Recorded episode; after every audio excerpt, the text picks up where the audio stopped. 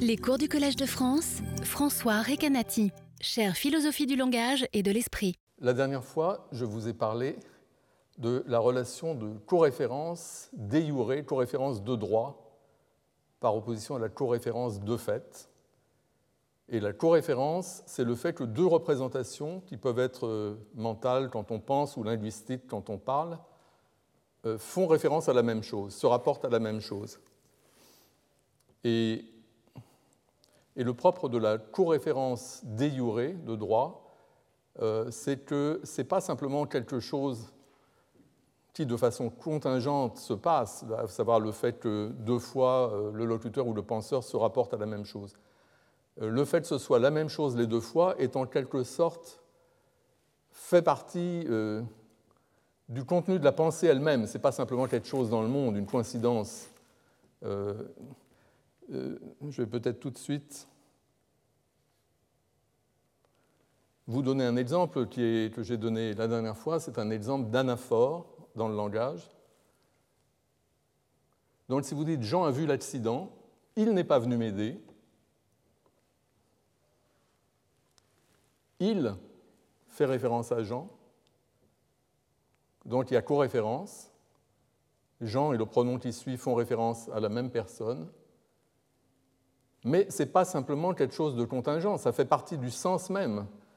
C'est ce, que, dit euh, cette, relation de co-référence. Si jamais la personne qui écoute cet énoncé ne comprend pas qu'il s'agit de la même personne dans les deux cas, ou a un doute à ce sujet, on dit que cette personne n'a pas compris ce qu'on lui disait. C'est le cas aussi euh, quand l'anaphore, euh, quand, ce n'est pas un pronom qui fait référence à, qui a un antécédent linguistique. C'est le cas aussi si on, il y a une expression insultante comme le salaud qui entre dans des relations anaphoriques de ce genre. Jean, a vu l'accident, le salaud n'est pas venu m'aider. Si quelqu'un écoutait ça et posait la question, c'est-il salaud? De qui il parle là? On lui dirait, mais il parle de Jean. Euh, et on considérait que la personne n'a pas compris l'énoncé, qu'il en a donné une interprétation qui n'est pas du tout conforme au sens. Il a pensé que le locuteur avait d'abord parlé de Jean et ensuite évoquait quelque autre personne en disant le salaud. Et à ce moment-là, la personne n'a pas compris. Car la relation anaphorite fait vraiment partie du contenu, fait partie du sens. Ce n'est pas simplement, comme je disais, une coïncidence, un fait empirique euh, qui ne, relèverait pas du contenu même de l'énoncé. Euh, j'ai mentionné un cas où euh, la coréférence est un fait empirique qui ne relève pas du contenu de l'énoncé, malgré peut-être l'apparence. Euh, c'est le dialogue que j'ai analysé la dernière fois. Qui est ce type là-bas demande Pierre, et Marie répond Il vient d'enfiler le manteau de Jean, donc c'est Jean. Là, on pourrait dire que l'identité de la personne dont tu parles, la personne dont on parle, c'est-à-dire le référent de il, la personne qui enfile le manteau, l'identité de cette personne est de Jean, on pourrait dire que ça fait partie du contenu, puisque justement, Marie est en train d'énoncer que c'est le même individu, donc ça fait partie de ce qu'elle veut dire. Oui, en un sens, ça fait partie de ce qu'elle veut dire, mais pas au sens profond qui est pertinent pour la co-référence des Yuré. Le sens profond, c'est que si quelqu'un ne comprend pas qu'il y a cette relation de co-référence, la personne n'a pas compris l'énoncé. C'est une faute linguistique en quelque sorte. Et là, certes, Marie entend informer l'auditeur de l'identité de la personne qui enfile son manteau et de Jean. Néanmoins, si l'auditeur a un doute là-dessus, ou s'il n'est pas d'accord, comme dans l'exemple que j'avais donné, où il répond non, non, tu te trompes, il enfile le manteau de Jean, mais ce n'est pas Jean, ben, la personne qui doute de l'identité comprend quand même l'énoncé. Elle n'est pas d'accord simplement pour savoir si l'énoncé est vrai ou faux, mais elle le comprend. Alors que dans l'autre cas, quand je dis euh, Jean euh, euh, était là, il ou le salaud ne, ne m'a pas aidé, là, quelqu'un qui pense que il fait référence à quelqu'un d'autre ou qui se demande à qui il fait référence est quelqu'un qui n'a pas compris l'énoncé. Il n'a pas compris que nous avions là un pronom anaphorique avec un antécédent dont il hérite la référence. Donc la différence, c'est le niveau où ça se passe. Il y a des cas d'anaphore qui sont vraiment marqués dans le sens au plus profond, de telle façon que quiconque se pose la question de savoir si c'est le même individu ou pas est quelqu'un qui n'a pas compris l'énoncé. Parce que dans le sens de l'énoncé, il est présupposé que c'est la même personne. C'est quelque chose qui n'est pas une option, qui n'est pas sur la table, c'est quelque chose que quiconque comprend l'énoncé doit admettre parce que ça fait partie du sens de l'énoncé. Ce n'est pas quelque chose avec, lequel on puisse, avec quoi on puisse être en désaccord, contrairement à ce qui se passe ici. J'ai noté que Kate Fine euh, dit quelque chose, d'analogue à propos de la relation euh, entre des occurrences successives du même nom dans un discours, au moins dans les cas centraux. Euh, il dit donc que si on a deux, discours, deux, énoncés dans un discours où le nom Cicéron est répété, donc quelqu'un dit Cicéron était un orateur, et ensuite il dit Cicéron était était romain ou quelque chose comme ça, il dit quiconque se pose la question de savoir si la référence est la même dans les deux cas trahit son manque de compréhension de ce que vous avez voulu dire. Donc il pense que cette relation de co-référence déjurée de droit s'étend aussi à ce type de cas. Donc ce n'est pas seulement dans le cas où on a un antécédent et un pronom ou une autre expression qui est anaphorique sur l'antécédent. C'est plus large que ça. Mais je ne vais pas reparler, enfin je vais, reparler des noms propres dans un instant, mais, mais je ne vais pas discuter euh, cette idée de Fine. En tout cas, moi, ce que j'ai dit, c'est que euh, cette relation de coréférence déjurée de droit qui s'oppose au cas où la coréférence est de facto, c'est-à-dire les cas comme le cas de la personne qui met son manteau et Jean, où c'est un fait empirique que c'est la même personne, même si le locuteur entend, accepte ce fait empirique et entend même le communiquer à l'autre, néanmoins, ça ne fait pas partie du sens, au sens où quelqu'un pourrait comprendre l'énoncé et ne pas être d'accord et ne pas accepter cette identité empirique. Il pourrait dire non, euh, il, la personne qui met son manteau, n'est pas Jean. Euh, et ça ne serait pas une faute de compréhension, ce ne serait pas euh, un manque de compréhension de l'énoncé. Et je dis que ça correspond, cette différence, en termes de dossier manteau, si vous voulez, au cas où deux occurrences, comme par exemple l'antécédent Jean, ensuite le pronom il, deux expressions linguistiques, ou dans le cas des noms propres, les deux occurrences du nom Cicéron, ce qui se passe, c'est qu'elles sont, ces occurrences, associées au même dossier mental.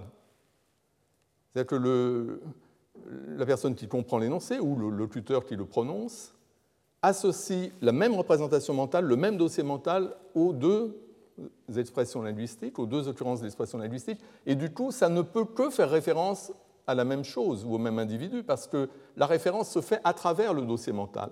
C'est le dossier mental, en quelque sorte, qui fait référence, parce qu'il y a ces relations spéciales qui font que la relation de référence s'établit entre le dossier et un objet dans le monde.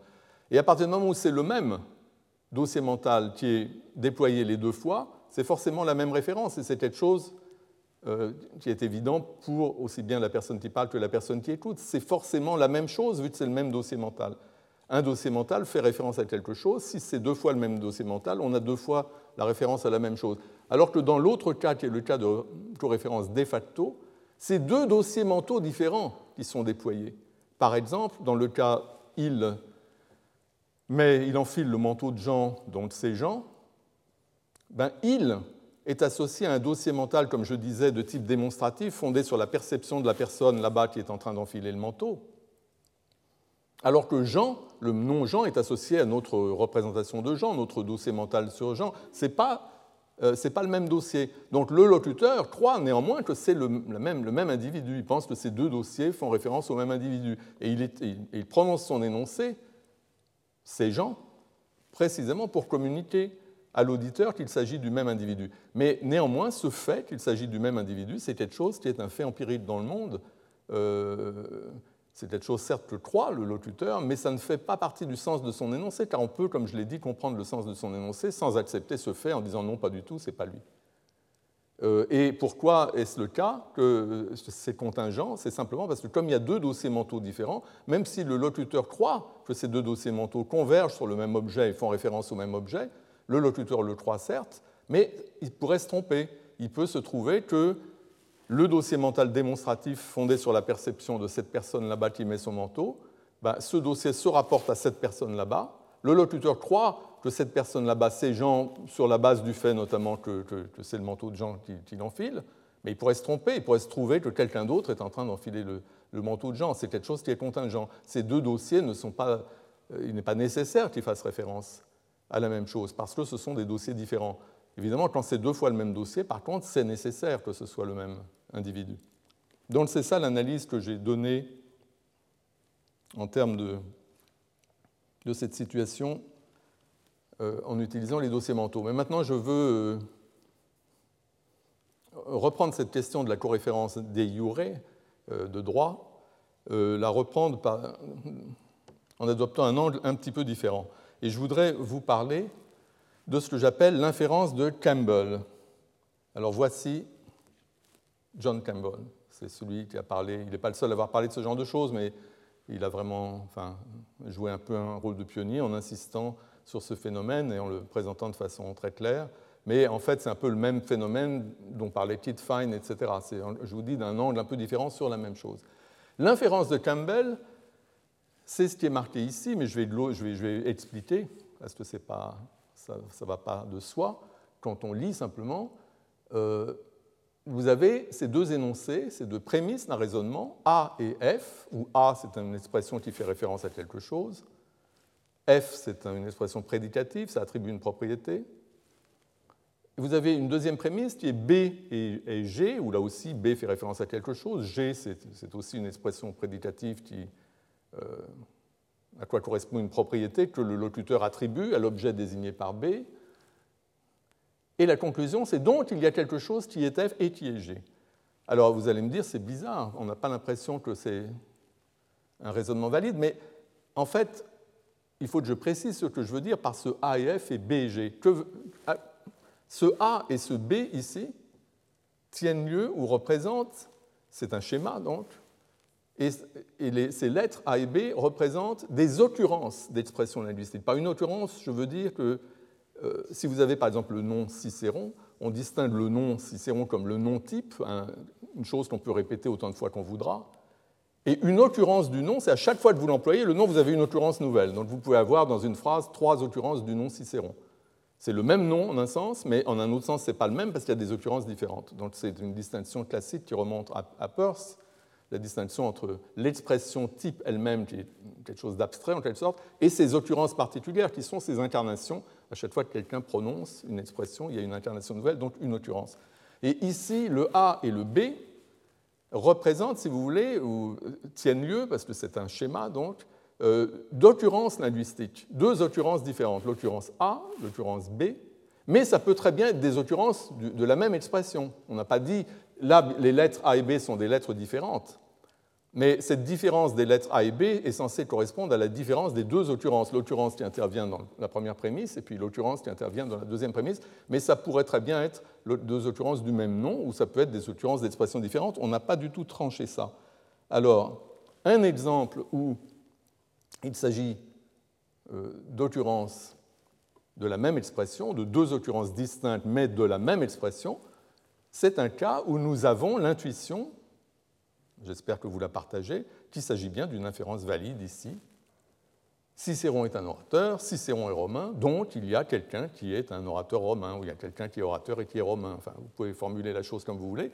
C'est quelque chose, effectivement, qui suit de, ces deux prémices. Si vous avez ces deux prémices, que Cicéron est un orateur et qu'il est romain, ben vous savez que vous pouvez conclure que Cicéron est un orateur romain et donc qu'il y a quelqu'un qui est un orateur romain. Ça marche très bien. Et c'est ça l'inférence de Campbell. Quand vous avez deux prémices, A et F, B et G, où A et B sont simplement des occurrences, mais ça peut être des occurrences de la même expression, vous pouvez faire cette. Euh, dans certains cas, au moins, on peut inférer qu'il y a un objet qui est F et qui est G. On ne peut pas tout le temps le faire. Ce qui est intéressant, justement, c'est qu'il y a une catégorie de cas où on peut faire ça et où c'est légitime. Il y a une autre catégorie de cas où on ne peut pas faire ça, où ce n'est pas légitime. Et c'est très intéressant, justement, parce que ça nous donne une sorte de ligne de partage dont je vais dire qu'elle correspond précisément à cette idée coréférence des jurés ou pas. Ça marche en gros quand il y a coréférence des jurés entre les, expressions A et B. Quand est-ce que ça ne marche pas? Bah, Évidemment, si vous avez une expression A, une expression B qui ne font pas référence au même objet, ça ne va pas marcher. Mais ce n'est pas ça le critère. Même si A et B, les deux expressions que vous avez dans les deux prémices, a F, B et G, même si les deux expressions A et B font référence au même objet, ce n'est pas pour autant que l'inférence est valide. Si vous avez Cicéron est un orateur, première prémisse. Deuxième prémisse, Marcus Tullius est romain. Est-ce que vous pouvez conclure qu'il y a un individu qui est un orateur romain? Ben non, vous ne pouvez pas simplement comme ça. Si vous le faites, si vous concluez qu'il y a un individu qui est un orateur romain, ça veut dire que vous avez de façon subreptice fourni la prémisse supplémentaire qui manque. Et qui, parce qu'elle manque, rend précisément le raisonnement non valide. Pour que ce soit valide, pour qu'on puisse conclure il y a un individu qui est un orateur romain, on a besoin d'une prémisse supplémentaire. Encore une fois, vous pouvez la fournir implicitement, cette prémisse si vous savez très bien que c'est le même individu. Mais, formellement, cette inférence-ci, avec deux noms différents, n'est valide que si vous avez une nouvelle prémisse d'identité. Et à ce moment-là, vous pouvez conclure. Cicéron est un orateur, Marcus Tullius est romain. Vous ne pouvez pas conclure qu'il y a un individu qui est un orateur romain, à moins que vous ne sachiez que, ou on ne vous dise que Cicéron et Marcus Tullius, c'est la même personne. Et à ce moment-là, vous pouvez conclure, oui, il y a un individu qui est un orateur et qui est romain et qui est un orateur romain. Mais si vous n'avez pas la prémisse d'identité, vous ne pouvez pas passer à la conclusion. Vous ne pouvez pas passer directement à la conclusion. On a besoin de cette prémisse d'identité, dans certains cas, mais pas dans d'autres. J'ai mentionné le fait que, dans l'exemple que je viens de donner avec Cicéron, on a deux occurrences du même nom qui permettent de, tirer la conclusion. Donc l'inférence est valide quand c'est deux occurrences du même nom. Quand ce n'est pas les occurrences du même nom, et on a un problème, on a besoin d'une identité, c'est ce que je viens de suggérer, mais on a des cas où les deux expressions A et B ne sont pas la même et où néanmoins l'inférence est parfaitement valide. Ce sont justement les cas dont je parlais tout à l'heure avec de l'anaphore, avec un pronom anaphorique ou une expression anaphorique. Donc si on reprend l'exemple, Jean a vu l'accident, il n'est pas venu m'aider, je peux conclure directement, je n'ai pas besoin d'une prémisse supplémentaire, je peux conclure directement il y a quelqu'un qui a vu l'accident et qui n'est pas venu m'aider. encore une fois, cette conclusion est parfaitement légitime, simplement sur la base des deux prémices, Jean a vu l'accident, il n'est pas venu m'aider. Ou Jean a vu l'accident, le salaud n'est pas venu m'aider, je peux conclure, il y a quelqu'un, ou même il y a un salaud, qui a vu l'accident et qui n'est pas venu m'aider. Je n'ai pas besoin d'une prémisse supplémentaire, il égale Jean. Pourquoi j'en ai pas besoin? Parce que cette prémisse, elle est en quelque sorte présupposée. Elle est présupposée par le sens même de l'énoncé, étant donné ce que je vous ai dit, que dans ce type de cas, le fait qu'il y ait de l'autoréférence, c'est quelque chose qui est au cœur même, dans le contenu même de l'énoncé. Ce n'est pas quelque chose qui a besoin d'être dit en plus, donné en plus comme une prémisse supplémentaire, c'est déjà là. Et, c'est pourquoi euh, l'inférence de Campbell nous aide à comprendre le phénomène de la coréférence déurée. Euh, évidemment, euh, dans le cas d'un pronom anaphorique, euh, j'ai croisé Jean au marché, il portait un curieux chapeau. On a cette relation de coréférence déurée. Il, le pronom est anaphorique sur Jean. Il hérite la référence de Jean. Quiconque comprend cet énoncé sait que il et Jean, c'est la, même chose. Ça n'empêche pas qu'un pronom comme il n'est pas forcément anaphorique. Le même pronom, il, pourrait, c'est ce que j'ai dit la dernière fois, être déitique au lieu d'être anaphorique. Il pourrait y avoir un geste de monstration peut dire j'ai croisé Jean au marché et je montre quelqu'un derrière moi en disant il portait un curieux chapeau au moment de cette rencontre. Je pourrais dire ça. Et à ce moment-là, il fait référence à la personne que je montre. Ce n'est pas dans un cas anaphorique où le pronom renvoie à quelque chose ou quelqu'un qui a été mentionné dans le discours avant. C'est un cas déitique où le pronom renvoie à euh, quelque chose qui est présent dans l'environnement. Si on donne une interprétation déitique du pronom, alors l'inférence de Campbell avec pronom, dont je vous parlais tout à l'heure, cesse d'être légitime. Euh, j'espère, je ne suis pas sûr l'exemple de ça. Oui, prenez la, partie basse de la colonne de gauche. Euh, c'est une répétition d'un exemple de type anaphorique comme on avait tout à l'heure, avec le salaud où il ne m'a pas aidé. Ici, c'est Chomsky est un activiste, il est linguiste, il anaphorique faisant référence à Chomsky, vous pouvez immédiatement conclure il y a un individu qui est à la fois activiste et linguiste. Il n'y a aucun problème, ça suit effectivement, logiquement. Par contre, maintenant vous passez à la colonne de droite, la partie basse de la colonne de droite. Là, on a le même raisonnement, mais un emploi déitique de il faisant référence à un individu que l'on montre. Chomsky est un activiste, il, là je montre quelqu'un, je dis, est linguiste, il est impossible de conclure de ces deux prémices qu'il y a un individu qui est à la fois activiste et linguiste. même si la personne que vous montrez se trouve être Chomsky. Le fait que ce soit le même individu ne suffit pas. Il faut que ce soit donné comme prémisse explicite pour que on puisse tirer la conclusion. Donc, ça peut marcher si je dis Chomsky est un activiste, il, lui là-bas, est linguiste. Si j'ajoute que lui là-bas, c'est Chomsky, à ce moment-là, oui, on peut conclure qu'il y a un individu qui est linguiste et qui est activiste. Mais on a besoin de cette identité. Ce n'est pas quelque chose qu'on peut immédiatement conclure, comme c'est le cas lorsqu'on a une interprétation anaphorique du pronom. Donc à nouveau, ce que je dis, c'est que dans ces cas-là, quand vous avez un emploi déitique, il est linguiste, je montre quelqu'un, j'ai un dossier mental fondé sur la perception de cette personne. Dans la première prémisse, Chomsky est, un activiste, euh, j'ai un dossier mental sur Chomsky. Ce n'est pas le même dossier mental, donc la coréférence n'est pas garantie, et on ne peut tirer la conclusion qu'il réunit ces deux informations ensemble.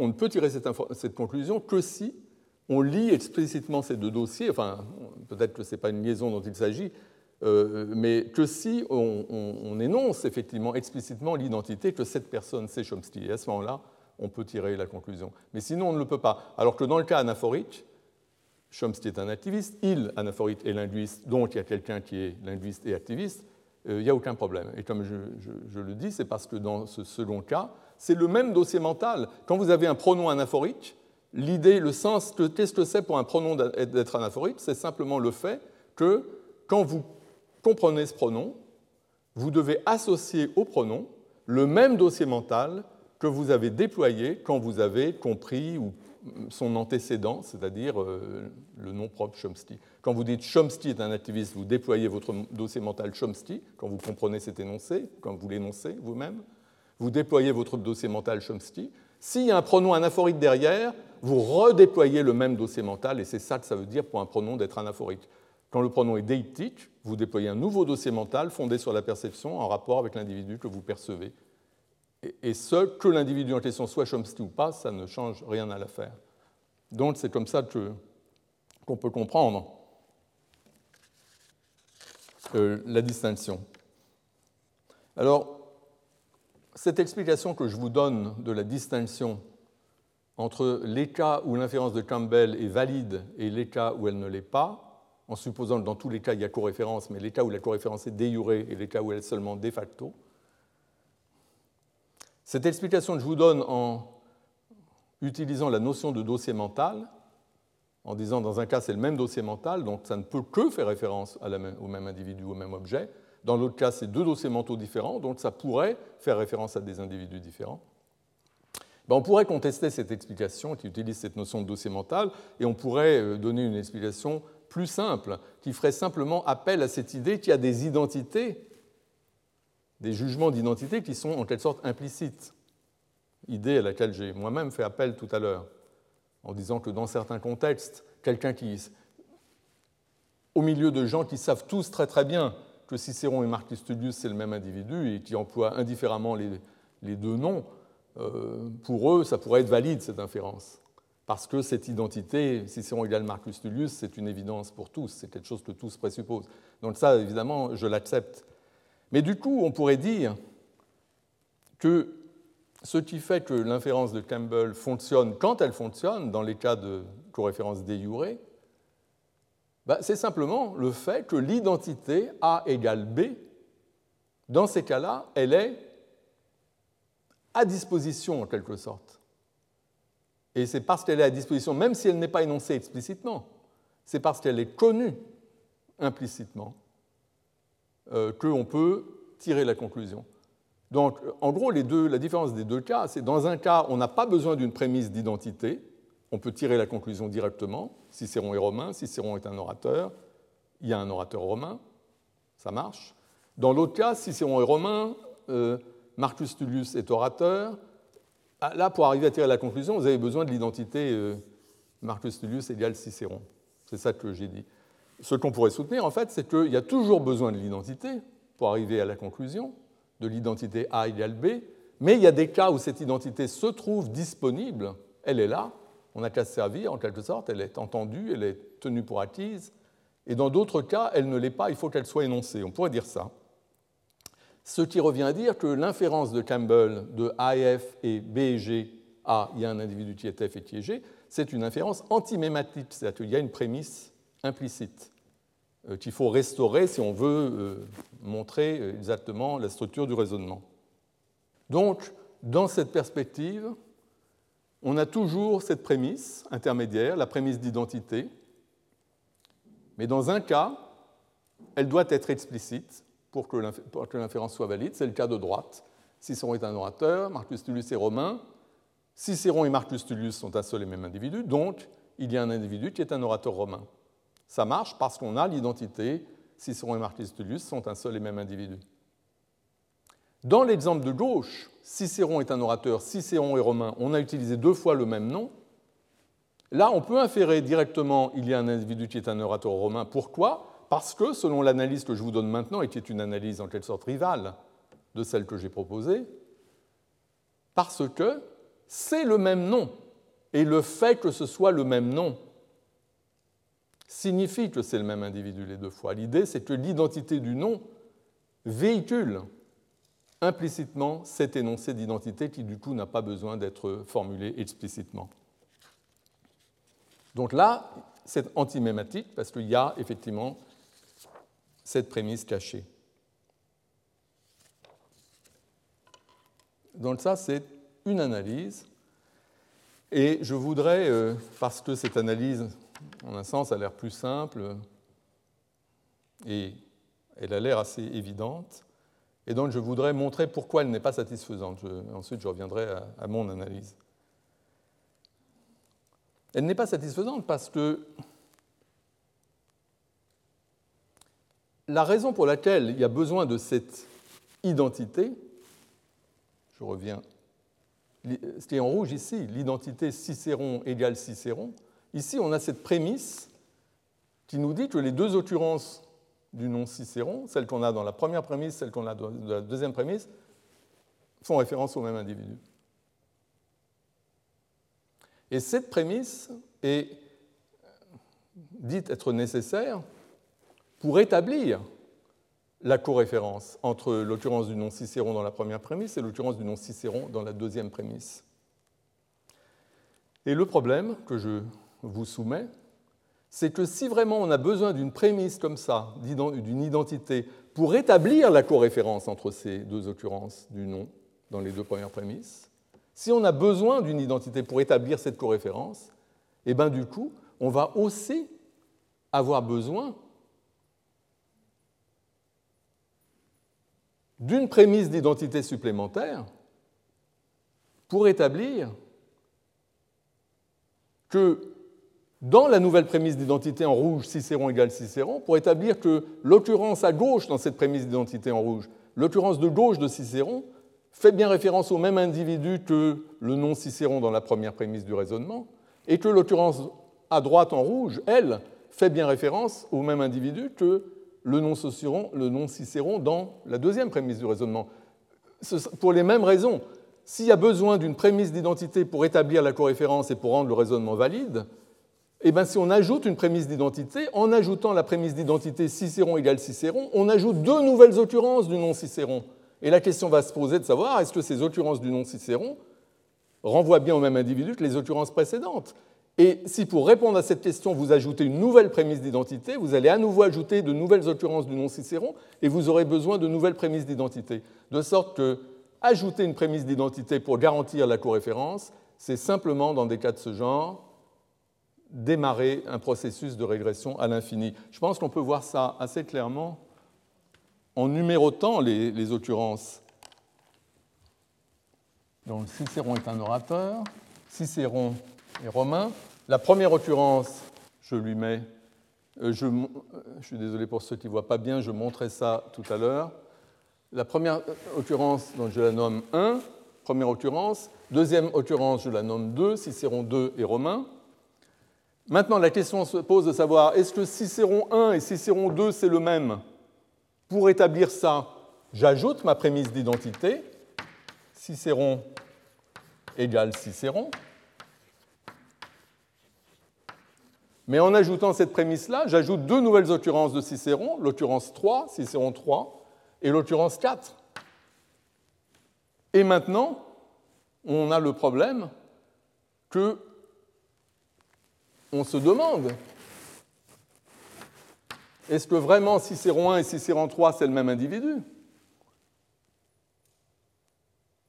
Est-ce que Cicéron 2 et Cicéron 4 c'est le même individu Pour l'établir, on va avoir besoin de nouvelles prémices d'identité. Et on ne s'arrêtera jamais parce qu'il y aura le même processus à l'infini. Et donc, ce n'est pas de cette façon-là qu'on peut garantir la coréférence. En fait, ça ne sert à rien. On n'avance pas d'un pouce.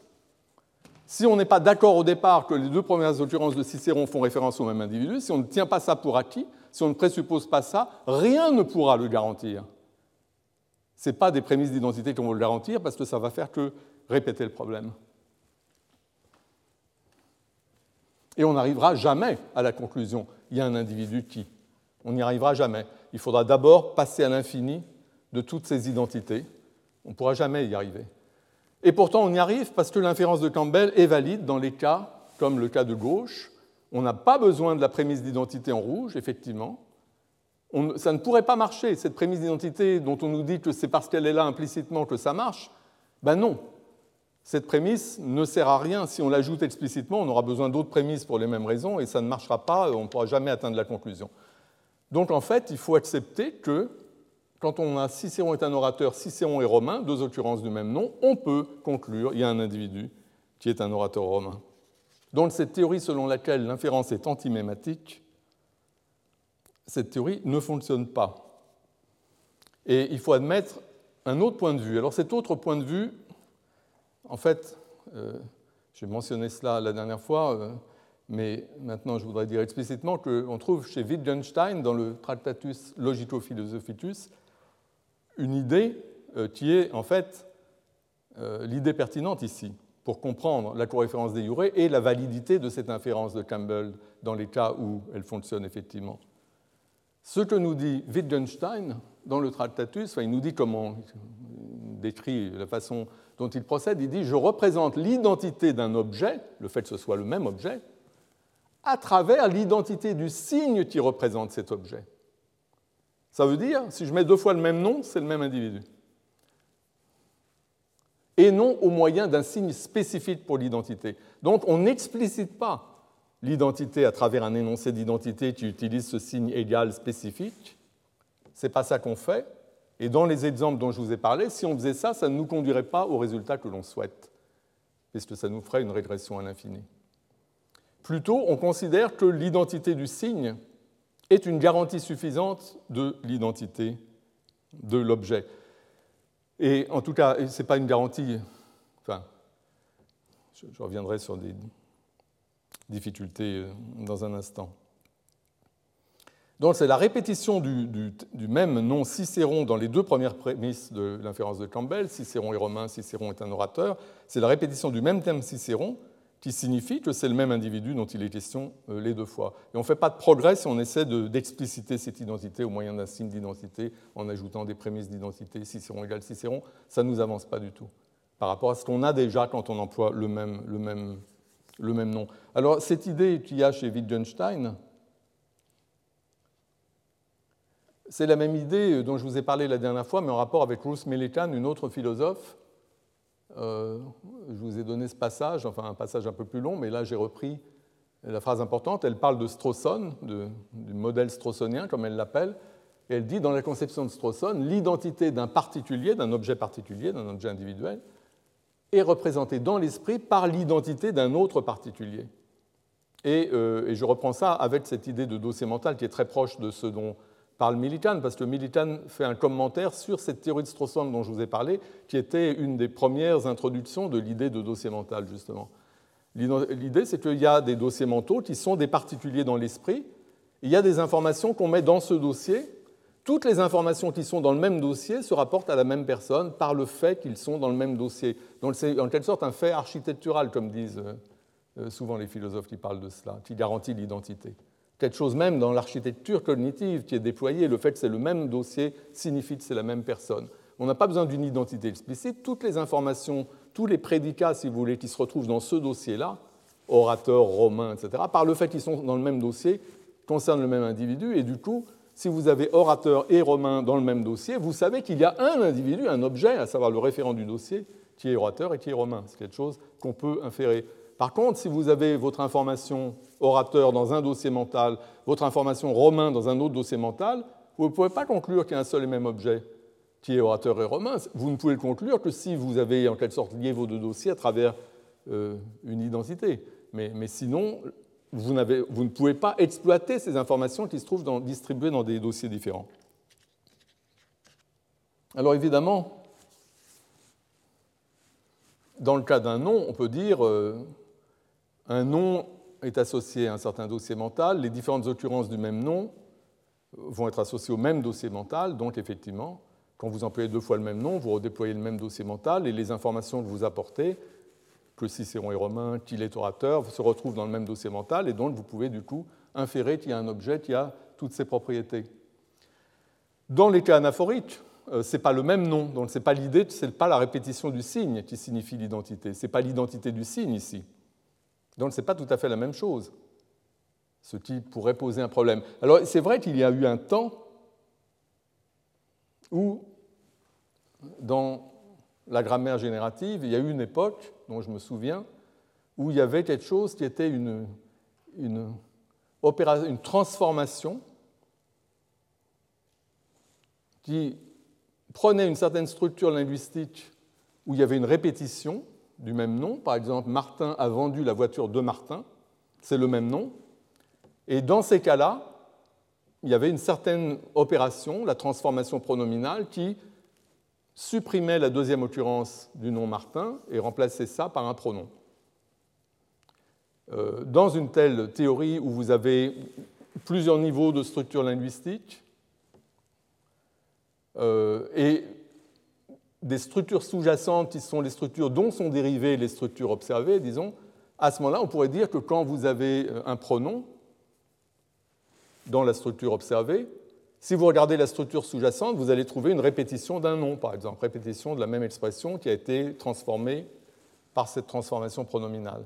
Donc on pourrait généraliser l'idée euh, que c'est la répétition du même signe ou l'identité du signe qui signifie l'identité de l'objet, en disant que quand on emploie un pronom, quand on a cette relation anaphorique, euh, en fait, à un, certain niveau de structure sous-jacente, on a bien la répétition de la même expression.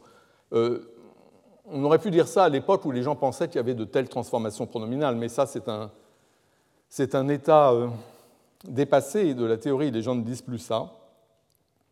Au demeurant, on a vu aussi que l'anaphore, il n'y a pas que dans le cas de l'emploi de pronoms, avec un exemple comme le salaud ne m'a pas aidé, eh ben, le salaud est également anaphorique. Et là, c'est clair que l'expression le salaud n'est pas la même expression que son antécédent, euh, Jean par exemple. Donc, euh, je ne pense pas que ce soit vraiment une solution d'essayer de, généraliser l'idée que c'est euh, l'identité de la représentation ou du signe qui garantit l'identité du référent. on ne peut pas dire ça, en tout cas, si les représentations dont on parle sont les représentations linguistiques, les mots, parce que quand on emploie un pronom ou une expression anaphorique, cette expression n'est pas la même expression que son antécédent. En revanche, si on situe les choses sur le plan mental, alors on peut très bien dire que, que ce soit lorsque le même nom est employé deux fois, l'exemple de Cicéron, ou que ce soit dans le cas où vous avez un antécédent Jean et ensuite un pronom il qui est anaphorique et qui hérite la référence de l'antécédent, dans les deux cas, vous pouvez dire, même si les expressions ne sont pas la même, comme dans le second cas, euh, même si les expressions ne sont pas la même, elles sont associées au même dossier mental. Donc ce qu'on peut dire, et c'est ce que je vous propose de dire, c'est que c'est l'identité du dossier mental qui garantit l'identité de la référence, pour autant qu'il y ait référence. Et, d'ailleurs, on peut. Je pense qu'on peut montrer que, que l'identité de l'expression linguistique n'est pas quelque chose qui est directement pertinent. Vraiment, ce qui compte, c'est le, c'est la représentation mentale.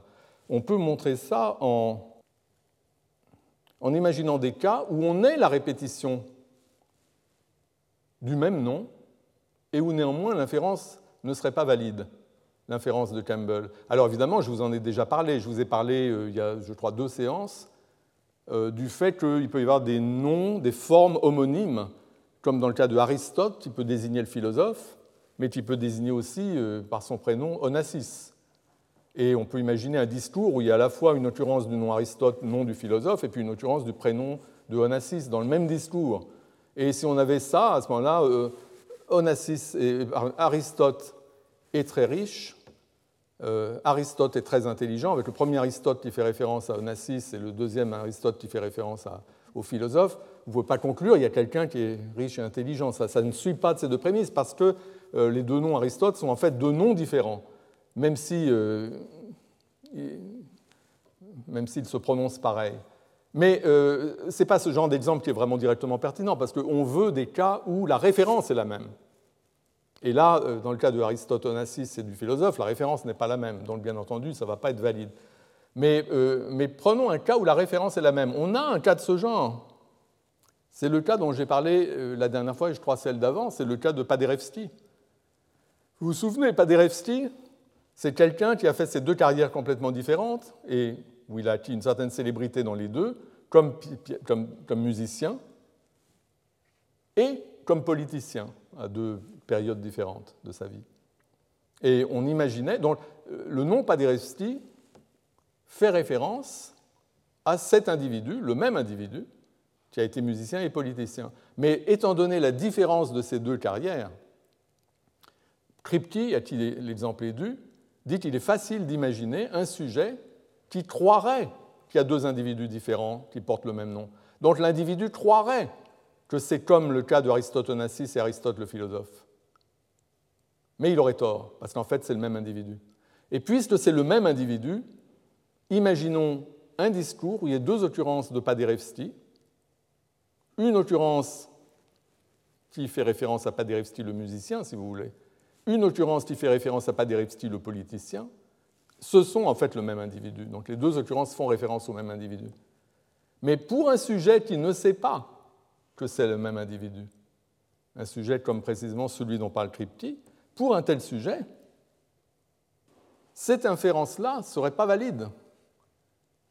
Le sujet pourrait accepter que Paderewski était un grand musicien. Et il pourrait aussi accepter que Paderewski était un grand politicien. Mais dans le premier cas, il pense à Paderewski le musicien, il a un dossier mental pour cette personne-là.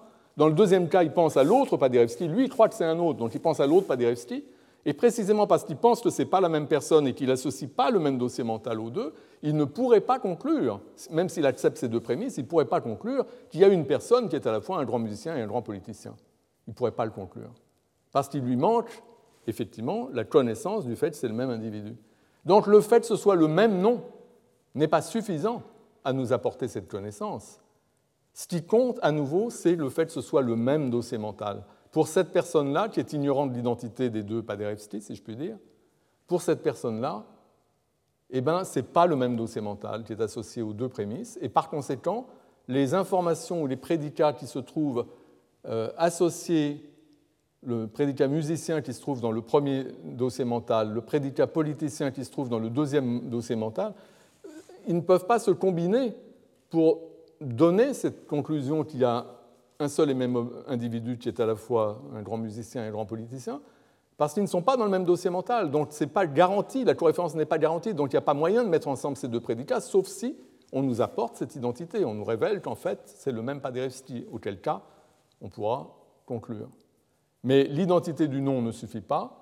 En revanche, l'identité du, dossier mental, le fait que ce soit un seul et même dossier mental, ça c'est ça qui est pertinent. Voilà, donc euh, j'ai essayé de justifier mon analyse en termes de dossiers mentaux, euh, notamment en rejetant l'idée que c'était une inférence antimématique. Donc, si cette explication que j'ai donnée est la bonne, c'est très intéressant pour nous, parce que ce que ça nous dit, c'est que l'inférence de Campbell est valide parce que les deux termes A et B, dans les deux prémices, les deux occurrences, sont associés au même dossier mental. C'est pour ça que ça marche. Et si c'est vrai, si cette explication est correcte, alors on peut utiliser l'inférence de Campbell comme critère pour déterminer si oui ou non deux, deux, termes, deux expressions linguistiques sont associés au même dossier mental. Et c'est très intéressant d'avoir un critère. On dira que quand on a deux termes A et B, dans par exemple des énoncés A et F, B et G, ces deux termes A et B sont associés au même dossier mental si l'inférence de Campbell est légitime, c'est-à-dire si on peut, quand on pense A et B et A et F et B et G, si on peut inférer, il y a un individu, un objet, qui est F et qui est G. Si on peut le faire directement, ça veut dire que c'est bien le même dossier mental, donc il y a co-référence déjurée, on n'a pas besoin d'une prémisse d'identité supplémentaire, c'est garanti en quelque sorte par l'architecture mentale, par le fait que ce soit le même dossier mental dans les deux cas. Si en revanche l'inférence de Campbell n'est pas légitime, si on a l'impression qu'il manque quelque chose ou qu'on a besoin de cette prémisse d'identité supplémentaire, ça montre que les deux dossiers mentaux ne sont pas les mêmes. Donc, c'est l'inférence de Campbell comme critère pour déterminer si on a affaire à deux dossiers mentaux distincts ou un seul et même dossier mental, c'est de cela que je veux vous parler aujourd'hui. Alors le problème quand on utilise ce critère, le problème disons au moins apparent, euh, c'est que ça entre en conflit, ça semble entrer en conflit, ce critère, avec le critère dont on dispose déjà. On a un critère, euh, et, il semble que les deux critères ne font pas bon ménage. Le critère qu'on a, euh, dérive de ce que j'ai appelé la contrainte de Frege. Euh, c'est à l'idée que euh, dans les cas où un même sujet rationnel attribue des, propriétés contradictoires à ce qui est en fait le même objet, forcément ce sujet, puisqu'il est rationnel, doit se représenter cet objet à travers deux dossiers mentaux différents. Parce que s'il avait un seul et même dossier mental, il se contredirait, il le saurait, il ne serait pas rationnel. S'il est rationnel, et c'est tous les cas des cas fréliens dont je vous ai parlé, comme le, comme le critique littéraire qui juge d'un seul et même auteur que c'est un grand auteur et que, un, et que ce n'est pas un grand auteur, parce qu'il se représente cet auteur à travers des dossiers mentaux différents, Romain, Romain Gary d'un côté, Émile Ajar de l'autre, et il ne sait pas que c'est le même individu. Il est quand même rationnel précisément parce qu'il ne sait pas que c'est le même individu, il ne peut pas réaliser, il ne peut pas se rendre compte qu'il y a une contradiction. Parce que le grand auteur, ça se trouve dans le dossier Ajar, le pas, si grand, pas grand auteur se trouve dans son dossier Gary, et il ne peut pas mettre les deux choses ensemble parce que c'est des dossiers différents, donc la contradiction ne lui apparaît pas. Donc ça, c'est le critère dont nous disposons. La contrainte de Frege implique que dans les cas fréliens, dans ce type de cas, le sujet se représente le même objet sous deux modes de présentation différents et, la notion de dossier mental est, censée être une façon de comprendre cette idée frélienne de mode de présentation. Alors, le critère que je viens d'énoncer, ce critère-là euh, issu de la, contrainte de Frege, le fait que quand on a un cas frégéen euh, avec un sujet rationnel qui semble se contredire, on est forcé, pour sauver sa rationalité, de postuler des modes de présentation différents.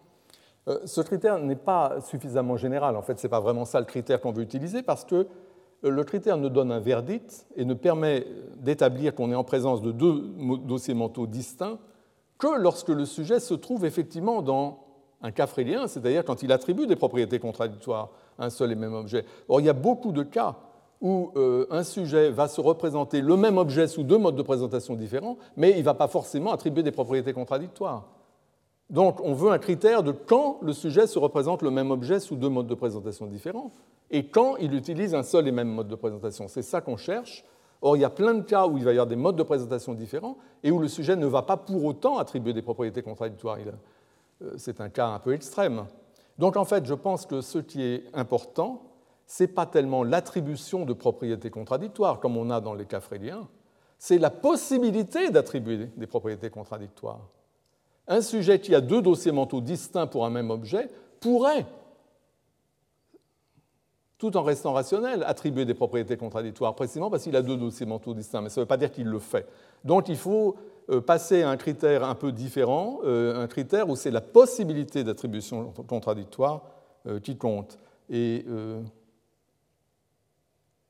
donc on pourrait simplement ajouter une modalité dans le critère de différence qui est associé généralement à Frege. On pourrait dire deux termes A et B sont associés à des modes de présentation distincts euh, pour un sujet donné, dans un certain contexte, si le sujet en question pourrait, sans manquement à la rationalité, attribuer des, adopter des attitudes contradictoires, pas forcément attribuer des propriétés contradictoires, mais adopter des attitudes contradictoires, ça inclut comme un cas particulier le cas où on attribue des propriétés contradictoires à un même objet. Donc ça, c'est un progrès parce qu'on euh, introduit euh, l'idée de possibilité. Et de fait, c'est comme ça que procèdent les philosophes qui suivent la voie de Frege. Ils utilisent typiquement ce critère, la possibilité d'attitude contradictoire vis-à-vis d'un objet montre que le sujet se représente cet objet sous deux modes de présentation différents. Bon, par ailleurs, c'est évident que attribuer des propriétés contradictoires un même objet n'a de sens que si le sujet considère, disons, A et B, ou les choses à quoi il fait référence à travers ces deux expressions, comme étant des objets distincts.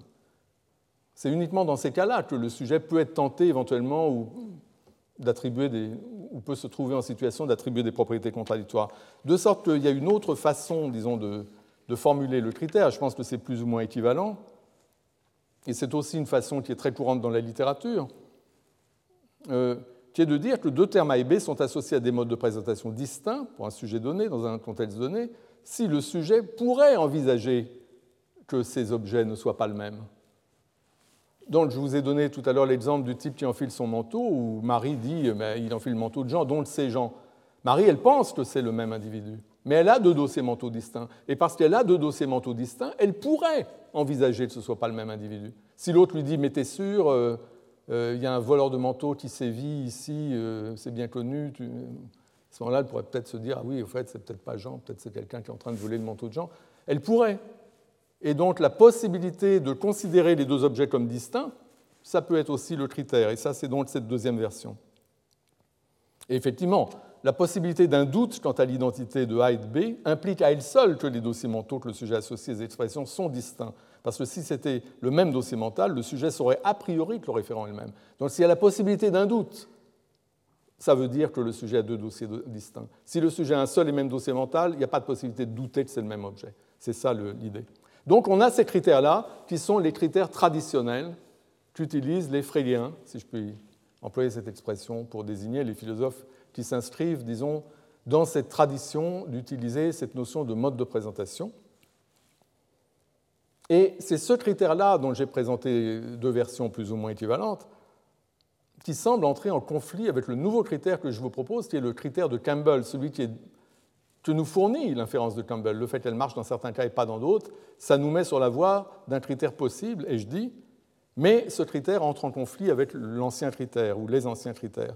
Et ce conflit, dont heureusement, en fait, il n'est qu'apparent, mais on peut l'illustrer avec euh, un exemple où quelqu'un voit, en l'occurrence, un vase cassé, vase que la personne connaît bien, se souvient parfaitement, dont la personne se souvient parfaitement comme étant un vase qui n'était pas cassé euh, la dernière fois qu'elle l'a vu. Et, et, donc, dans ce contexte, on peut avoir l'inférence suivante, qui est une inférence de Campbell. Ce vase était en bon état, je m'en souviens, ce vase est cassé, je le vois. Donc, quelque chose qui était en bon état est cassé. C'est pas très. J'aurais pu faire un exemple un peu plus plausible, mais bon. Vous voyez ce dont il s'agit Le sujet se souvient du vase en bon état, voit le vase cassé et peut inférer immédiatement quelque chose qui était en bon état est cassé. Et donc, pour autant que ce soit vrai que dans un cas de ce genre, le sujet, sur la base de son souvenir et de sa perception, peut inférer qu'on lui a cassé quelque chose, en quelque sorte, c'est ça le contenu, euh, le fait que cette inférence marche suggère que les deux occurrences de l'expression ce vase dans les deux prémices initiales, ce vase était en bon état, ce vase est maintenant cassé, ces deux occurrences, pour le sujet, sont associées au même dossier mental. Ce vase était en bon état, ce vase est maintenant cassé, ou il est maintenant cassé, on pourrait employer un pronom anaphorique, donc quelque chose qui était en bon état est maintenant cassé. Il n'y a aucun problème, l'inférence est valide. Ça suggère que les deux occurrences de l'expression démonstrative ce vase sont associés au même dossier mental, et c'est ce que confirme le fait qu'on pourrait utiliser un pronom anaphorique dans ce cas. Et pourtant, les informations que détient le sujet sur l'état du vase aux différents moments qui sont ici pertinents, c'est-à-dire le souvenir qui lui permet, qui lui donne accès à l'information que le vase était en bon état, il se souvient qu'il était en bon état, et puis maintenant il y a la perception du vase cassé, c'est deux canaux informationnels différents, la perception et le souvenir. Et on a vu que les dossiers mentaux, dans un certain type de cas, sont associés à des canaux épistémiques, des façons d'obtenir l'information, etc. Euh, ça suggère que peut-être on a deux dossiers mentaux distincts, un fondé sur la perception, le vase qu'on voit, l'autre fondé sur le souvenir, le vase dont on se souvient. Ça le suggère, et je reviendrai sur ce, point. En tout cas, que dans cet exemple il y ait deux dossiers mentaux distincts, c'est ce que semble établir le critère freydien de différence dans ces deux versions dont je vous ai parlé le sujet pourrait très bien s'interroger sur la question de savoir si le vase dont il se souvient est bien le vase qu'il perçoit. Il pourrait se demander, mais est-ce que c'est bien le même? Est-ce que c'est bien mon vase qu'on a cassé? Il le pourrait. Et comme on l'a vu, la possibilité d'une telle interrogation, à elle seule, suffit à établir que les dossiers mentaux sont distincts. Parce que si c'était le même dossier mental, le sujet saurait a priori que c'est le même et il ne pourrait pas, il n'aurait pas lieu de s'interroger. D'où le conflit l'inférence de Campbell, le fait qu'elle est valide, suggère que c'est le même dossier mental. Mais le critère freydien qui nous dit si c'est possible d'imaginer ou de s'interroger sur le fait que ce soit le même, à ce moment-là, c'est deux dossiers mentaux distincts. Or là, l'inférence de Campbell est valide, mais évidemment, le sujet pourrait s'interroger sur la question de savoir si c'est bien le même vase. Et donc, il semble qu'il faille trancher entre les deux critères. Et donc je vais vous dire ce que je, ce que je pense de la situation. Je pense qu'en fait le problème vient du critère freydien de différence que je vous ai rappelé, le critère traditionnel. Non pas que le critère soit mauvais, je pense qu'il est, bon, mais il est ambigu, sa formulation n'est pas assez précise. Quand on commence à parler de la possibilité de, par exemple, penser que considérer que, que ce soit le même objet ou pas, que ce soit pas le même objet, etc., c'est beaucoup trop vague. Il faut dire beaucoup plus précisément de quoi on parle. Et donc dans la suite, dans le reste de, la séance, je vais parler de ce problème et puis je donnerai un exemple à la fin de ce que je crois être vraiment une confusion que font certains philosophes, précisément à cause du caractère un peu imprécis du critère. Donc la notion de possibilité que le critère invoque me semble ambiguë. Et ce qu'il faut distinguer, je pense, il y a plusieurs façons de, présenter le problème, mais je pense que fondamentalement, ce qu'il faut distinguer, c'est ce qui est possible dans l'absolu et ce qui est possible compte tenu des dispositions effectives du sujet, c'est-à-dire sans remettre en cause les dispositions du sujet. Donc, vous avez un sujet rationnel, à un moment donné, il est dans une certaine disposition d'esprit. Dans cette disposition d'esprit-là, il y a certaines choses qui sont possibles et d'autres pas. Mais les choses qui ne sont pas possibles dans la disposition d'esprit se trouve le sujet, elles sont possibles dans l'absolu parce que le sujet pourrait changer de disposition d'esprit. Et je pense que c'est complètement pertinent pour l'exemple que je viens de donner du vase. Parce que le sujet, c'est évident pour lui que c'est le même vase, il ne se pose même pas la question. Il le voit, son vase, le vase même dont il se souvient. Et il juge ce vase qui était en bon état, il est cassé. Il présuppose que c'est le même vase. Mais évidemment, euh, c'est facile pour lui de se poser la question, est-ce que c'est bien le même vase? Mais à ce moment-là, il change de disposition d'esprit. Et ce qui est important, c'est de coller de près, euh, de vraiment respecter l'état mental du sujet au moment, quand on pose la question de savoir est-ce que c'est le même dossier mental ou pas, on parle du sujet à un moment donné, précis, dans une situation précise. Le sujet, la seconde d'après, il peut être dans une autre disposition d'esprit. Et alors qu'il avait un seul et même dossier mental qui déployait dans un cas, l'instant d'après, son dossier mental, il a pu le scinder en deux. Et donc, c'est vraiment ce qui se passe ici, je pense. Donc, donc, on a cette distinction entre ce qui est possible dans l'absolu. Plein de choses sont possibles dans l'absolu qui, en fait, ne sont pas possibles compte tenu des dispositions d'esprit du sujet à un moment donné, mais qui peuvent le devenir l'instant d'après. Donc, même si le sujet pourrait, dans l'absolu, envisager l'éventualité que A et B soient des objets distincts, par exemple le vase cassé par terre, est-ce que c'est bien le même que celui que j'ai vu hier? Même si le sujet pourrait dans l'absolu envisager cette éventualité, si dans les faits il exclut cette éventualité du champ des possibles, en présupposant que A et B sont le même, alors le sujet ne pourrait pas envisager l'éventualité que A et B soient des objets distincts sans changer ses dispositions d'esprit et sans remettre en cause cette présupposition. Donc ce qu'il faut regarder, c'est qu'est-ce que le sujet présuppose. Ce que le sujet présuppose, c'est des choses qui ne sont pas ouvertes à la discussion. Ça fournit le cadre mental dans lequel le sujet se trouve. Et même si il est possible de remettre en cause cette présupposition, tant que le sujet présuppose quelque chose, ce qui est présupposé n'est pas ouvert à la discussion. Et donc, ça n'est pas dans le champ des possibles pour le sujet au moment où il présuppose ça. Donc, ce que je propose, c'est une modification du critère pour préciser que la possibilité du critère freudien de différence, préciser que la possibilité dont on parle, ce n'est pas la possibilité absolue, c'est la possibilité relative en quelque sorte. Deux termes A et B sont associés à des modes de présentation distincts pour un sujet donné dans un contexte donné, si le sujet en question pourrait, d'une façon compatible avec ces dispositions effectives au moment dont on parle, envisager qu'il fasse référence à des objets distincts. Et comme je vous ai dit, le sujet, dans cet exemple, c'est évident pour lui, et le sujet présuppose que c'est le même objet. Ça ne lui vient pas à l'esprit que ça pourrait être un autre. Simplement parce que, enfin, je ne vais peut-être pas garder l'exemple pour, justifier cette analyse, mais ça dépend vraiment des cas particuliers. Je, je prendrai d'autres exemples. En tout cas, je suggère que pour autant que l'inférence de Campbell soit valide pour le sujet, c'est parce que le sujet présuppose que c'est un seul et même vase. Le sujet reconnaît le vase. Il voit bien que c'est son vase. La question de savoir si c'est son vase ou pas ne se pose pas. Le sujet a reconnu le vase, d'emblée. Donc le sujet a présupposé que c'était le même, celui dont il se souvient et celui qu'il voit, parce qu'il a reconnu le vase d'emblée. Et c'est parce qu'il a reconnu le vase d'emblée, parce qu'il euh, présuppose que c'est le même, ça veut dire qu'il a un seul et même dossier mental associé au vase qu'il connaît bien, celui dont il se souvient, et c'est ce dossier mental qu'il déploie quand il le voit cassé au sol. C'est à son vase qu'il pense, et dont il se dit, mais il est cassé.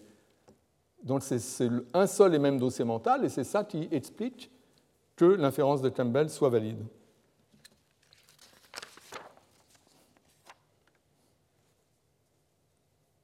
Donc la question de l'identité des deux vases, si je puis dire, ne se pose pas pour le sujet, parce qu'elle est tenue pour acquise, elle est présupposée.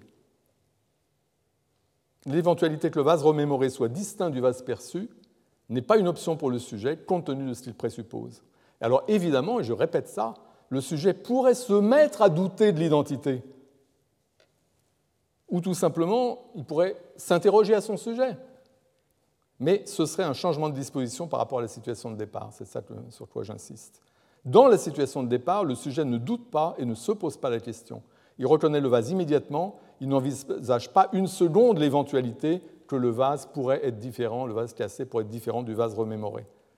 Enfin, que le vase qu'il voit maintenant cassé pourrait ne pas être le vase dont il se souvient. C'est parce qu'il présuppose qu'il s'agit du même vase que l'inférence de Campbell est légitime. Et dans ces conditions, au moment où il présuppose cela, le sujet ne pourrait pas envisager que le vase remémoré soit distinct du vase perçu. Il ne pourrait pas le faire sans changer de disposition et sans cesser de présupposer ce qu'il présuppose. Donc on peut très bien conserver le critère freudien de différence à condition d'interpréter de façon restrictive comme je l'ai fait la notion de possibilité qu'il implique. Et ça nous donne, euh, si on, prend l'autre version du, critère de différence, on obtient quelque chose qu'on peut formuler de cette façon-là.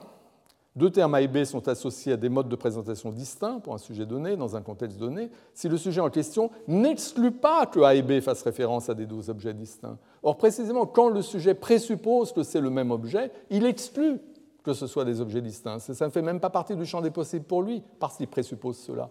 Et le sujet, dans le cas du vase, quand il reconnaît le vase et qu'il se lamente sur le fait qu'on le lui ait cassé, le sujet exclut la possibilité que ce soit des, vases distincts. Ce n'est pas qu'il l'exclut au sens qu'il considère cette possibilité et, qu'il l'écarte, pas du tout. C'est parce qu'il ne considère pas cette possibilité. Cette possibilité ne fait pas partie du champ des possibles pour lui, dans la mesure où il présuppose que c'est le même. À partir du moment où il entrevoit cette possibilité, où il la prend en considération, où il se pose la question, ça n'est plus le même champ des possibles, ça n'est plus la même disposition d'esprit, le sujet ne présuppose plus que c'est le même, ça devient une question qu'on peut poser, et je dis qu'à ce moment-là, le sujet cesse de déployer un seul et même dossier mental, à partir du moment où il se pose la question, est-ce que ce vase cassé est le même que mon vase qui était en bon état dont je me souviens?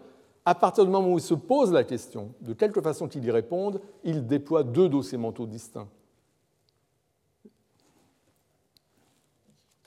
Alors peut-être qu'avec un autre exemple, ce sera encore plus évident. Là, je pense que c'est le genre d'exemple.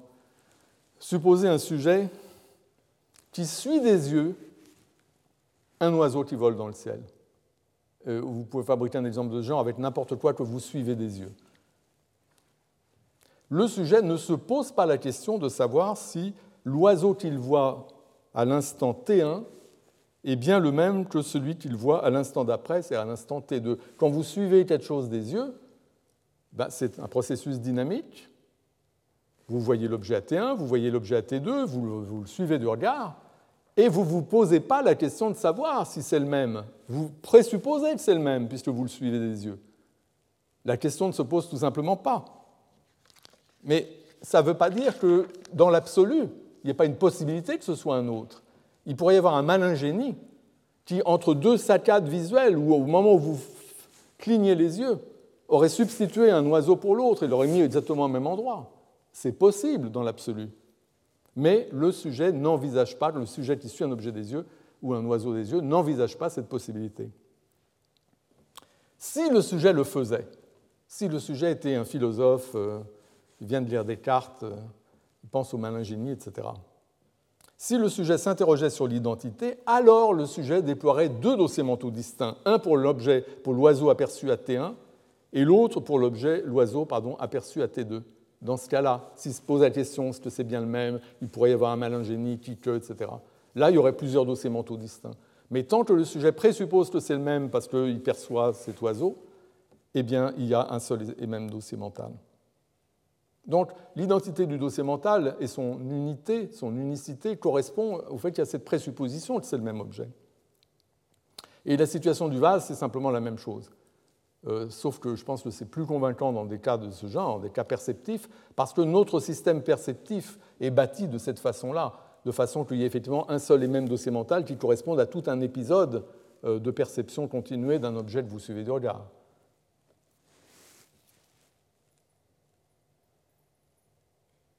Alors j'ai dit que, la notion de possibilité qu'utilisent les Freudiens quand ils disent qu'il y a deux modes de présentation différents à partir du moment où il y a la possibilité de, douter que ce soit le même objet ou, de se poser la question, euh, j'ai dit que cette notion de possibilité était, euh, était ambiguë, qu'il y a deux façons de la comprendre et que c'est très important de, comprendre, la comprendre de la bonne façon, c'est-à-dire comme une possibilité relative aux dispositions effectives du sujet, à son état d'esprit à un moment donné. Parce que l'état d'esprit peut changer d'un moment à l'autre, il y a des choses qui sont hors du champ des possibles, qui soudain deviennent, entrent dans le champ des possibles parce que soudain on se pose la question, par exemple on remarque une propriété du vase qui ne semble pas correspondre à notre vase, et à ce moment-là on remet en cause euh, cette présupposition, etc. Donc les choses changent, les choses sont fluides, les choses sont dynamiques. Il faut en tenir compte, il faut donc considérer quand on parle de possibilité, la possibilité vraiment à un moment donné, étant donné les dispositions effectives du sujet. Et le fait que quelque chose soit possible dans l'absolu, au sens au moins où le sujet pourrait lui-même, le sujet, euh, envisager euh, que des objets soient distincts, alors même que la seconde d'avant, il présupposait que c'était le même, ce n'est pas du tout pertinent, cette possibilité, pour juger si la seconde d'avant, il y avait un dossier mental ou deux. Ce qui est pertinent à un moment T pour juger si vous avez un dossier mental ou deux, c'est ce que le sujet présuppose au moment T, pas éventuellement ce qu'il va penser à la seconde d'après, parce que tout peut changer très très vite.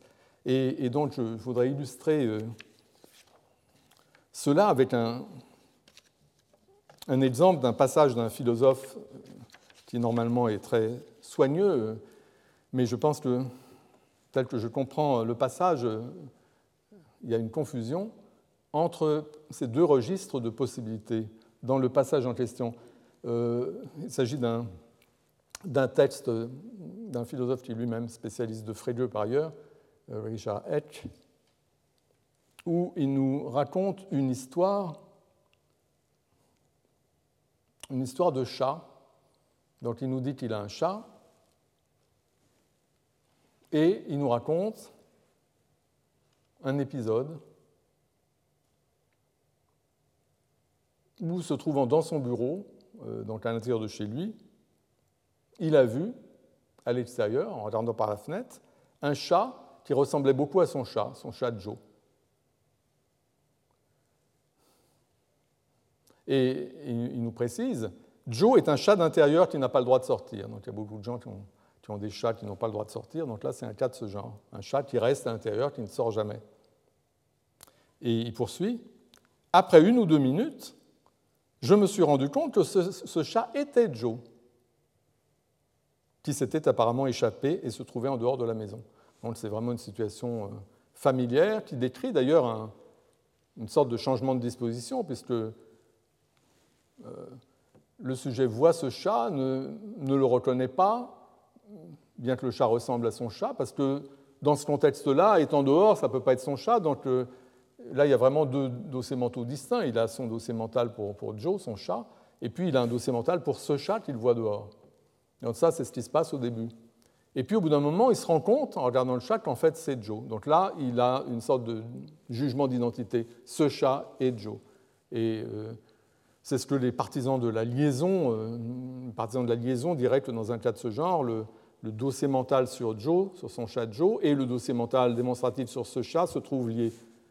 Euh, la prochaine fois, je vous reparlerai de cette histoire de liaison et de fusion et je donnerai des arguments pour la fusion, mais en tout cas, euh, c'est un cas de ce genre où on a deux dossiers mentaux au départ et où en fait on s'aperçoit que c'est un seul et même chat.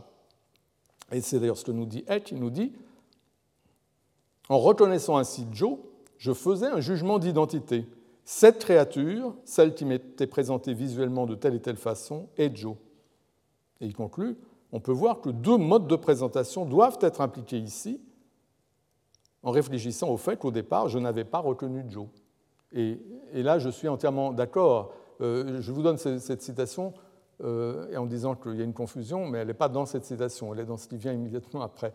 Donc là, je suis d'accord avec la description que fait Eck de cette situation. Il y a deux dossiers mentaux distincts, mon chat Joe, ce chat. C'est ça qui permet c'est le fait qu'il y ait deux dossiers mentaux distincts qui permet au sujet de s'interroger sur la question de savoir si c'est le même ou pas. Et le sujet, euh, conclut effectivement Ah oui, c'est le même, après s'être posé la question. Donc qu'est-ce qui se passe quand il comprend que c'est le même? Les partisans de la fusion nous disent que, ben, au lieu de deux dossiers mentaux, il n'y en a plus qu'un. Les partisans de la liaison nous disent que ces deux dossiers mentaux se trouvent euh, liés entre eux, de sorte que toutes les informations qui sont dans l'un peuvent passer dans l'autre, etc.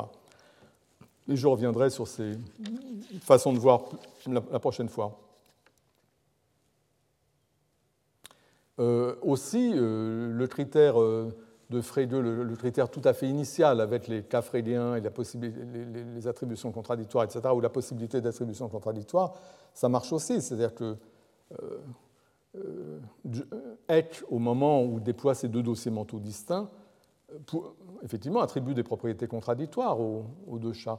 Il attribue à, son chat Joe la propriété de se trouver dans la maison, parce qu'il n'imagine pas que, Joe soit dehors, et c'est même parce qu'il sait que Joe est à la maison qu'il pense que ce chat-là n'est pas Joe, mais qu'il lui ressemble. Et donc, évidemment, dans son dossier mental démonstratif sur le chat qu'il voit, il y a la propriété de ne pas se trouver dans la maison, mais de se trouver à l'extérieur. Donc là, on a effectivement un cas frédien. Alors, maintenant, pourquoi je dis que, que cette discussion de être révèle une confusion entre ces différents sens de possibilité euh, C'est à cause de, du paragraphe qui suit, qui me paraît, euh, qui me paraît très intéressant. Alors, j'en donne une interprétation qui n'est peut-être pas euh, très charitable. Comme je vous dis, cet auteur est normalement très soigneux. Donc peut-être qu'il y a façon de comprendre ce qu'il dit autrement que de la façon dont je le fais. En tout cas, je vous lis le passage. Il dit La structure du phénomène n'aurait pas été différente si j'avais reconnu Joe immédiatement. Donc là, on a un cas, effectivement, où Joe, il l'a pas reconnu immédiatement. Il lui a fallu quelques minutes, il dit. D'abord, pour lui, il a dit Tiens, qu'est-ce que ce chat fait là? Euh, Il ressemble à Joe. Et donc là, il avait vraiment ces deux dossiers mentaux distincts. Et puis au bout de quelques minutes, il se dit Mais c'est Joe. Joe, s'est échappé, et puis il se précipite à ce moment-là pour le récupérer. Et il dit La structure du phénomène n'aurait pas été différente si j'avais reconnu Joe immédiatement. C'est-à-dire, si au lieu de penser Qu'est-ce que c'est que ce chat il avait, en voyant par la fenêtre, dit Mais Joe est sorti, euh, Joe s'est échappé. S'il avait immédiatement reconnu Joe, il aurait pensé tout de suite Joe, il n'aurait pas pensé ce chat. Donc la structure du phénomène n'aurait pas été différente si j'avais reconnu Joe immédiatement. Même si je l'avais fait, j'aurais pu, de façon intelligible, me poser la question de savoir si cette créature était bien Joe. Donc il nous dit on est forcé de dire que même quand je reconnais Joe immédiatement, je regarde par la fenêtre, je me dis, mais il y a Joe qui est sorti, mais il y a Joe qui s'est échappé, etc. Dans ce cas-là, reconnaissance immédiate, aucun doute, quoi que ce soit, le sujet présuppose que c'est Joe, etc. Dans un cas de ce genre, il nous dit il faut quand même postuler deux dossiers mentaux distincts, ou en tout cas deux modes de présentation distincts, parce que le sujet aurait pu, de façon rationnelle et intelligible, s'interroger, euh, se poser la question de savoir si c'est bien Joe il pourrait reconnaître Joe immédiatement, et néanmoins, bien qu'ayant reconnu Joe immédiatement, il pourrait se poser la question est-ce que je ne me suis pas trompé? Est-ce que c'est bien Joe? Etc. Et la simple possibilité de cette interrogation, il nous dit, ça suffit à montrer qu'il y avait deux modes de présentation distincts, de sorte que, que la reconnaissance soit immédiate ou qu'au départ le sujet n'ait pas reconnu Joe, qu'il ait déployé deux dossiers mentaux distincts pour le reconnaître au final, il dit que ça ne change pas la structure du phénomène. Dans tous ces cas-là, on a deux modes de présentation distincts, deux dossiers mentaux distincts. Ça veut dire qu'il vraiment euh, euh, suit de façon quasiment dogmatique le critère freudien de différence que s'il y a la possibilité de s'interroger sur l'identité, c'est qu'il y a deux modes de présentation distincts. Et je pense qu'en faisant ça, il fait simplement une confusion sur les types de possibilités qui sont en jeu. Je pense que si Eck, qui est le sujet rationnel dont nous parlons, avait reconnu Joe immédiatement, sans l'ombre d'une hésitation, c'est ça que je vous demande d'imaginer que Joe, que pardon, Eck reconnaît immédiatement euh, son chat, sans l'ombre d'une hésitation. Si Eck l'avait reconnu de cette façon-là, alors il n'aurait pas déployé deux dossiers mentaux distincts le dossier Joe et le dossier ce chat. Ça me paraît tout à fait évident. Il aurait seulement déployé le dossier Joe. Edge argumente et soutient qu'il devrait, devait bien y avoir deux modes de présentation distincts, puisqu'il était possible pour le sujet, dans cette situation, de s'interroger sur la question de savoir si le chat dehors était bien Joe. Mais, c'est ça que je soutiens, cette possibilité dont il parle est une possibilité dans l'absolu, ce n'est pas une possibilité restreinte. Euh, comme celle dont je dis qu'elle est pertinente. Si, si avait reconnu Joe immédiatement, il ne se serait pas posé la question de savoir si le chat dehors était Joe. Son système visuel aurait répondu à cette question pour lui sans qu'il ait à se la poser. Donc quand il se pose la question, il change de disposition d'esprit, il passe dans un autre état mental. Alors qu'il avait un seul et même un seul dossier mental déployé, à partir du moment où il se pose la question, il est dans un autre état mental avec deux dossiers mentaux. Donc, Eck a raison de dire que dans cette situation où il était, situation de reconnaissance immédiate de son chat, il aurait été possible de se demander de façon intelligible si le chat dehors était bien Joe. Mais ce que je soutiens, moi, c'est que cela n'aurait été possible que dans un deuxième temps, et en remettant en cause la certitude immédiate qui est caractéristique du premier moment, celui de la reconnaissance immédiate. Et donc, si on fait ce que je dis, c'est-à-dire qu'on doit regarder le sujet à un moment donné, et eh bien là, il y a deux moments. Il y a le moment où il reconnaît immédiatement son chat, il déploie un seul dossier mental, et à ce moment-là, il ne se pose pas la question de savoir si c'est le même. Ça ne lui vient pas à l'esprit que ça pourrait ne pas être le même. Mais il pourrait se poser cette question, intelligiblement, mais s'il le faisait, il changerait d'état mental, il passerait dans un deuxième temps, il s'interrogerait sur le bien fondé de son attitude du premier moment. Ce serait un deuxième moment. Et à ce deuxième moment, s'il se pose la question, il déploierait deux dossiers mentaux. Mais en aucun cas, le fait qu'il puisse déployer deux dossiers mentaux au deuxième moment et se poser la question de l'identité, en aucun cas, ça ne révèle qu'à l'instant d'avant, quand il reconnaissait immédiatement le chat et déployait un seul et même dossier mental, ça ne montre en aucune façon que même dans ce cas-là, il y avait deux dossiers mentaux. C'est absurde. Si H, après avoir reconnu immédiatement Joe, s'était interrogé dans un deuxième temps sur la question de savoir si le chat était bien Joe, alors il aurait, dans ce deuxième temps, déployé deux dossiers mentaux distincts, comme il l'a fait dans la situation réelle où il n'a pas reconnu Joe immédiatement. Donc, dans la situation dont, il parle, qui nous décrit, il ne reconnaît pas le, chat immédiatement, donc il commence par avoir deux dossiers mentaux, et puis dans un deuxième temps, il se dit Ah oui, mais c'est Joe, et à ce moment-là, il passe à une situation où il a un seul dossier mental qui est son dossier de Joe. Il oublie le, dossier mental. Ce chat disparaît en quelque sorte, il est absorbé, comme je dirais la prochaine fois, dans le dossier mental Joe. Euh, et donc il y a bien deux moments dans la première situation. On passe d'une situation où il y a deux dossiers mentaux à une autre situation où il n'y en a qu'un, et c'est ça qui se passe quand vous vous apercevez que deux objets sont le même. Mais quand il dit que la structure du phénomène serait exactement la même si euh, il avait reconnu le chat immédiatement, Absolument pas. La situation serait complètement différente.